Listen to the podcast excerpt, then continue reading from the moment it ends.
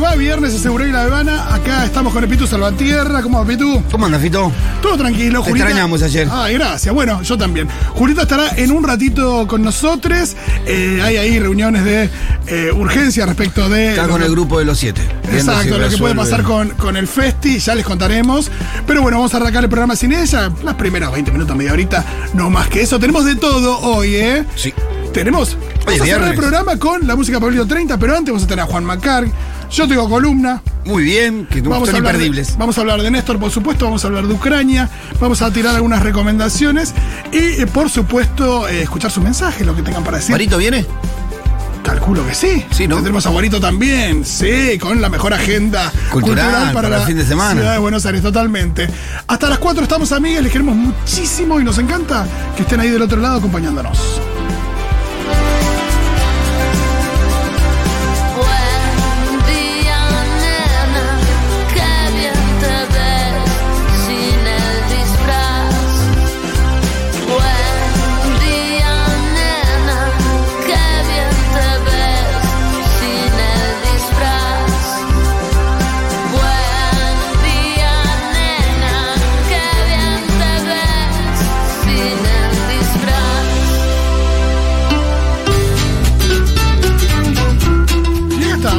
de febrero decíamos, el aniversario del nacimiento de Néstor Kirchner. Y el día previo al Festival Food Rock, ¿o no? Por eso tenemos que hablar con ustedes, amigos. Todavía no hay nada oficial. Ya Julita y Mati hablaron en Crónica Anunciada, pero lo que les queremos contar es que Julia y Mati están en estos momentos reuniéndose con la gente de Tecnópolis y defendiendo, definiendo qué es lo que va a pasar con el Festi. Lo más probable les vamos avisando, todavía no está confirmado, no es una confirmación oficial, Pero lo más probable es que el festival se pase para el día martes. Lo vamos a confirmar en eh, poquito tiempo, pero bueno, si alguien que se está armando el fin de tiene que viajar y demás, sepa que lo más probable a esta altura. Es que el festival sea el martes. Todo es un día que feriado también, ¿no? Porque el lunes y martes son feriados de carnaval en, en Argentina. Por que- supuesto. Eh, la idea justamente y el esfuerzo de todo tiene que ver con que se pueda hacer el festi durante el fin de largo para que, eh, por supuesto, cambian los planes, pero eh, quizás en menor medida que si, tu- si tuviera que patear más tiempo, ¿no? No, y, y sobre todo tener en cuenta lo que implica, el esfuerzo que implica que el festival se pase de un día para el otro, pero durante el mismo fin de semana, ¿no? Porque acordar con todos los artistas, que todos puedan, Hay eh, no es menores. muchísimas cosas que contemplar, hay mucha gente laburando. Ah, me refiero a que no fue una decisión que livianamente No, se toma, no ¿no? Porque, eh, viste, Para nada, y hay muchos actores involucrados, entre ellos los artistas que tienen sus fechas programadas y demás. Lo que sí podemos decirles y adelantarles es que el festi eh, casi seguro pasa para el martes y de ser así va a pasar intacto, Intacto. para el martes. Es un- también un esfuerzo enorme y todo esto tiene que ver con eh, lo que ya se convirtió en una alerta de tormenta, alerta de tormenta eléctrica, muchos vientos y demás que eh, nosotros cuando hace unos días hablamos del pronóstico eh, se pensaba una lluvia, se pensaba eso. Sí, 20 milímetros, una lluviecita, después se le agregó viento, después se le agregó tormenta eléctrica, después cada vez era mayor la probabilidad. de- eh, en es- durante el festival, porque también hubo un tiempo donde Claro. parecía que la cosa iba a caer el domingo y no el sábado. Ahora todo indica que el sábado va a llover, va a llover fuerte, va a haber viento, va a haber tormenta eléctrica. Y eso implica que eh, un festival ya no se puede desarrollar normalmente, sobre todo por temas de seguridad, para cuidar a la gente. Eso es lo que más nos importa. Así que eh, se está definiendo, por eso no es un comunicado oficial, por eso todavía no vieron nada en las redes. Les pedimos dos cosas. Una es que cualquier duda que tengan, eh, la envíen por WhatsApp. No se la vamos a contestar por ahí, pero nosotros, en base a las dudas que tengan, las dudas más habituales, lo que vamos a hacer es hacer una comunicación. Que ahí sí, cuando se lance, les pedimos que compartan en todos lados. Claro. eh, porque no es que es algo que vamos a decir solamente al aire, sino que queremos que se sepa bien, que aparezca en las redes, así que ahí le vamos a pedir que eh, cuando esté esta comunicación, que seguramente sea en el transcurso de la tarde, la eh, compartan a todos sus amigos y demás, para que eh, nadie siga pensando que el festival ahí es mañana, cuando seguramente se pase para el martes. Eh, otra cosa que les queríamos aclarar y que ya podemos confirmar es que de nuevo, eh, en caso de hacerse el festival martes, que es lo más seguro, sus entradas sirven para el martes y no deberían hacer nada para eh, asegurar su lugar para el martes, los que ya lo tienen, Claro. para el sábado. Así que en ese sentido, eh, queremos adelantarles eso. Después, eh, bueno, cualquier duda que tengan, envíenla y eh, lo, lo charlamos. Después, bueno, por supuesto, los temas de la agenda, ¿no? Por un lado está el aniversario del nacimiento de Néstor. Néstor, de quien se habló mucho durante estas últimas semanas, sobre todo a partir también de la negociación con el FMI. Y sí, Néstor, te- el FMI te, te remite a Néstor en este país, ¿no? Y también eh, respecto de algunas críticas eh, a un gobierno que eh, quizás no, no se planta de la manera que, que uno quisiera que se plante frente a determinados actores y demás. Entonces, la em, imagen de Néstor cobró una nueva vitalidad, si querés, o durante esos últimos tiempos. Surgió el otro día la remera de Mayra Mendoza con el verbo nestoriarla, eh, con una definición también que daba cuenta de, de la De actitud de, de Néstor frente, frente a los poderosos y demás. Eh, así que ahí queremos que, si quieren, también nos pueden enviar y compartir sus apreciaciones respecto eh, del tema de Néstor y también cómo, cómo se imaginan eh, esto, este, este laburo contrafáctico de decir, bueno, Néstor hoy, Néstor con estos temas ¿Qué haría Néstor agenda.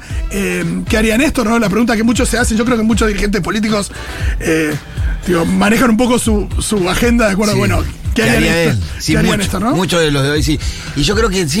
y a- a- me- me- me- cuando enseguida tiré- se, se planteó la consigna, lo que se me vino a la cabeza es pensar si. ¿Qué haría Néstor? Implicaría que Néstor esté vivo. Y yo creo que si Néstor estuviera vivo, no estaríamos en esta situación bajo ninguna circunstancia. Esa es la realidad primera que se me viene a la cabeza. Creo que la alternancia entre Néstor y Cristina hubiera sido una constante y nosotros hubiéramos No tenido. sé un que hubiera habido de todas maneras, es muy difícil, ¿no? Yo- yo- es muy contrafáctico, Eh, una ¿no? Pero- de. Yo creo que la alternancia entre Néstor y Cristina que estaba planteada al principio era Néstor, Cristina, Néstor, Cristina, Néstor, Cristina en gobiernos alternantes, eh, le, le iba a dar una- un sopor mucho más grande. Me parece que iba, iba a lograr no desgastarse tanto. ¿No? O desgastarse parcialmente o más lento entre las dos figuras. Y creo que hoy hubiéramos llegado con un país.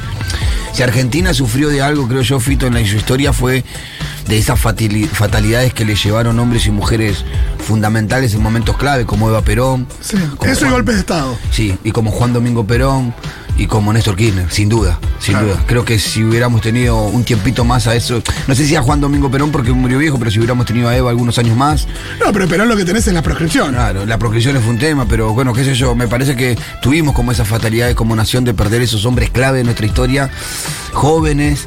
Eh, con mucho por dar todavía y en momentos muy cruciales de nuestra historia, ¿no? Porque Néstor se nos fue en 2010.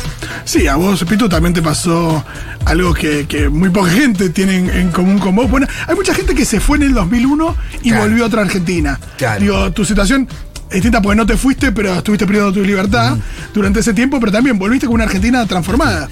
Bueno, yo una vez me, una vez dije algo de Néstor que, que a mí lo que más me impactaba de Néstor, que fue también en un homenaje a él, que, que yo estoy seguro que Néstor y sin querer pensaba en mí cuando yo ni sabía ni quién era él, ¿no? Claro. Porque mientras yo empezaba a cumplir mi condena, él empezaba a gestar un proyecto de país que en definitiva termina dándome la posibilidad de cambiar de vida y de salir de ahí. Sí, imagino que también en- un principio, eh, vos estando preso, un candidato de Dualde no te habrá despertado ningún tipo de, de simpatía puntual o, o hay algo que le escuchaste que dijiste este tipo distinto. No, porque encima justo me agarra como yo naciendo a la política Claro. dentro de la unidad penitenciaria, empezando a leer de política, ¿no? Y aparece Néstor, y yo me acuerdo que el comentario que le hice a los, a los profesores, que eran los que me formaban, Hugo, Hugo Freud y Jorge, eh, de que me preguntan, ¿qué te pareció el discurso del presidente? ¿Lo escuchaste? Y yo le dije, un tipo tuerto, que se come, que, que- que se come la CR Sí, sí, sí. y que bailotea con el, con el Con el bastón. bastón y que se golpea, que se Ya lo miré y te venimos. Se lo van a comer crudo, pensaste. Claro, venimos de cinco presidentes una semana, del 2001 de Dualde y este muchacho. No, y ganó va. con el 23%, toda esa cuestión. Claro, sí, sí, pensé que iba a ser un presidente que no iba a durar mucho y sin embargo, Sí, desconocido, también con un. por lo menos desde los que yo tengo recuerdo, yo no, yo nací en el año 1980, por lo cual la, la- la- la parte de la democracia que viví, como muchos de los que nos escuchan, es esta parte, desde el 83 para acá. Y yo creo que de eso, se- sin duda, el mejor presidente que tuvimos fue Néstor Kirchner, no tengo ninguna duda de eso. Sí, también frente a lo que a lo que decías, esto de, bueno, quién tenía el poder real en su momento. Bueno, todo esto, por supuesto, lo puede analizar mucho mejor eh, Julia, Fede y demás, pero esto de quién tenía el poder real, porque también había una cosa donde Néstor era eh, la persona que había acordado por ahí con Dualde, eh, y un poco también como pasó con, con Alberto, que decía, bueno, ¿quién, quién tiene los votos, quién tiene el poder eh, y demás, ¿no? Si, si Sí, la- Dualde nunca fue lo que, lo que soy Cristina, ¿no? Eh, sin ninguna duda. Pero en ese momento, op- eh, oponerse a Dual. Sí, Dos era- cosas, era- era el dos tipo- cosas que le pasaron a Néstor muy particulares y muy fundamentales. Yo creo que M- Menem se baja de la, de la, de la, de la contienda con la idea de que Néstor vaya a gobernar con ese 23% y sea un presidente débil y que en el poco tiempo Sí, se caiga. Hubiera un operativo clamor con él. Claro. Después de la alianza, Yo, después de eso fue una situación que lo, que, que lo marca de entrada a Néstor Kirchner en su gobierno, pero después el- la osadía de, de cerrarle la puerta a Dualde en ese momento, porque hoy, claro, Dualde, Banfield, el cabeza de Banfield, nadie le da bola, ¿no? Pero ese es un, un hombre de mucho poder en ese momento. Eh, sin ninguna duda. Bueno, y el otro tema que invade la agenda y en realidad es el tema más importante, que se está hablando en todo el mundo, es la invasión eh, rusa en Ucrania, el conflicto bélico en Europa del Este. Eh, por supuesto que eso lo vamos a hablar en un ratito con Juan Juan. Macar. Imagino que habrán escuchado ayer el video, escuchado y visto el vivo de Un Mundo de Sensaciones, con los chicos también haciendo Más de sus mil, análisis. de mil, Había mil y muchísima, pico, muchísima gente conectada, sí. muchísima gente conectada para lo que son hoy los vivos, eh, también gente eh, mirándolo a Fede en C5N. La eh, rompió. Recontra. Así que en un rato vamos a hablar más seriamente con Juan Macar. No es que ahora queremos hablarlo en joda, pero sí hablar un poquito de. em, que es algo muy loco, ¿no? Pero. em, Pasó con el COVID, que nada, fue y sigue siendo parte de nuestras vidas desde hace dos años.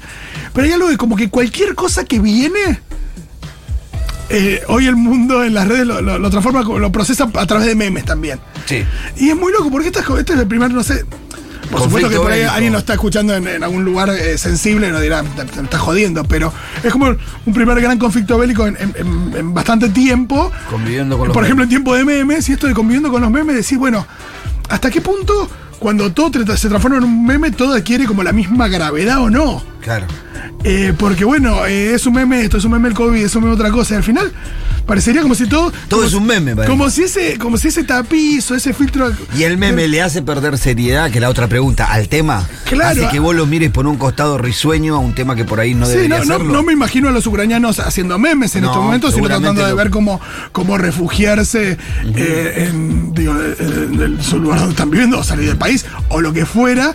eh, pero. em, pero el mundo hace memes, y sobre Sí. todo nosotros. Hay una cosa también, por supuesto, Sí, de lejanía. Hay, hay como una actitud que yo veo en algunos desde la lejanía de la guerra que me, me, me, me exaspera, ¿viste? Algunos, de, bueno, está bien, sí, porque esto hicieron lo otro, hay que, está bien, como bancando esa situación de guerra, ¿viste? Sí, De que, que además. eh, Es porque no la tenés en la puerta de tu casa, flaco, porque si la tenés en la puerta de tu casa no te, no te parecería tan copado. no, ¿y cuántos elementos tenés para hacer el análisis? Claro, complicado. Sí, porque, bueno, sí, después, después vamos a hablar con Juan. Bueno, Juan, yo me acuerdo algo que, que- que para mí eh, ilustra mucho el tema de la distancia en términos eh, emocionales. Es que, no sé si recordás el tsunami de finales 2004.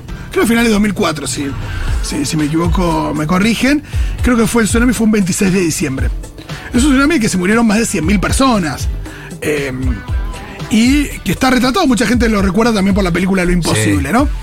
Eh, pero bueno, eso. Que lo retrata bastante bien. Sí, ¿eh? sí, más de 100.000 personas. Todo- toda, la, toda la angustia y la desesperación está muy bien retratada Sí. en la peli, que tiene muy buenos actores. Eh, pero bueno, esto, se murieron cientos de miles de personas. Es un- una locura. No me acuerdo exacto, también imagino que hasta, hasta calcular esa cifra haber sido. Sí, la- los cálculos económicos de la pérdida de eso fue tremendo. Y, y acá, por supuesto, que copó todas las, todas las planas. Aparte, 26 de diciembre no había demasiada por ahí información. Hasta que acá sucedió Cromañón. Y Cromañón se, se murió casi 200 eh, jóvenes. Pero bueno, también, jóvenes. diciembre, un diciembre Sí, el fatídico. 30 de diciembre. 30 de diciembre. de ese año. O sea, unos pocos días después. Pero ¿qué pasa? Y ahí la agenda la copó Cromañón y el otro quedó sepultado. La cantidad de muertes, por supuesto, que era muy desigual. Pero viste que. Pero había una cercanía. Claro, Y era- y la reacción, nadie se hubiera imaginado. Ponerle, tras- tras- traspasémoslo al tema que decías y al día de hoy. Sí.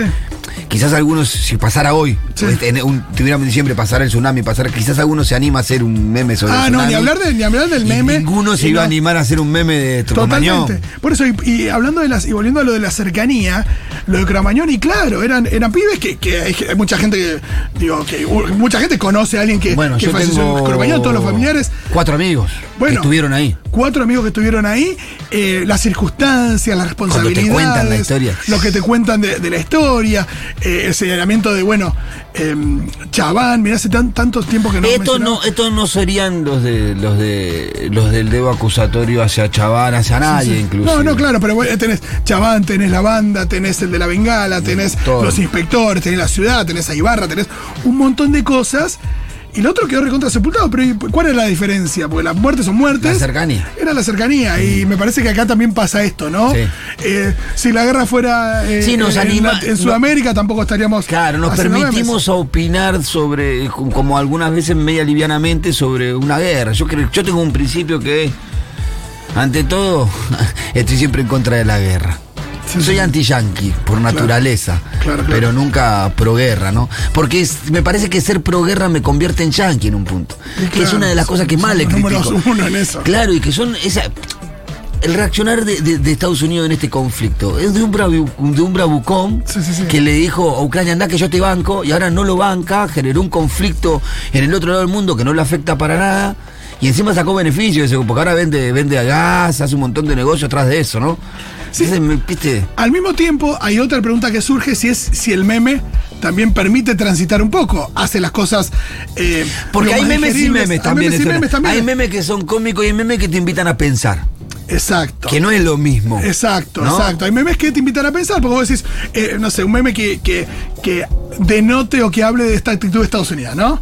Eh, bueno, te invita a pensar en, a través del humor, que también tiene impacto y demás. Y otra cosa es un meme de eh, riéndose de.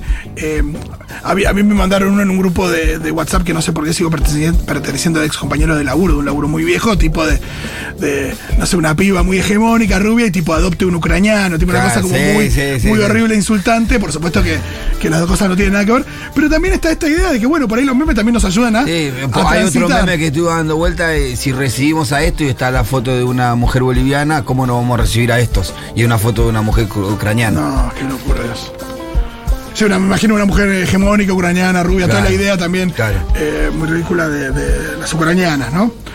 Em, por eso, es, bueno, hasta qué punto banaliza, yo creo que de acuerdo al meme.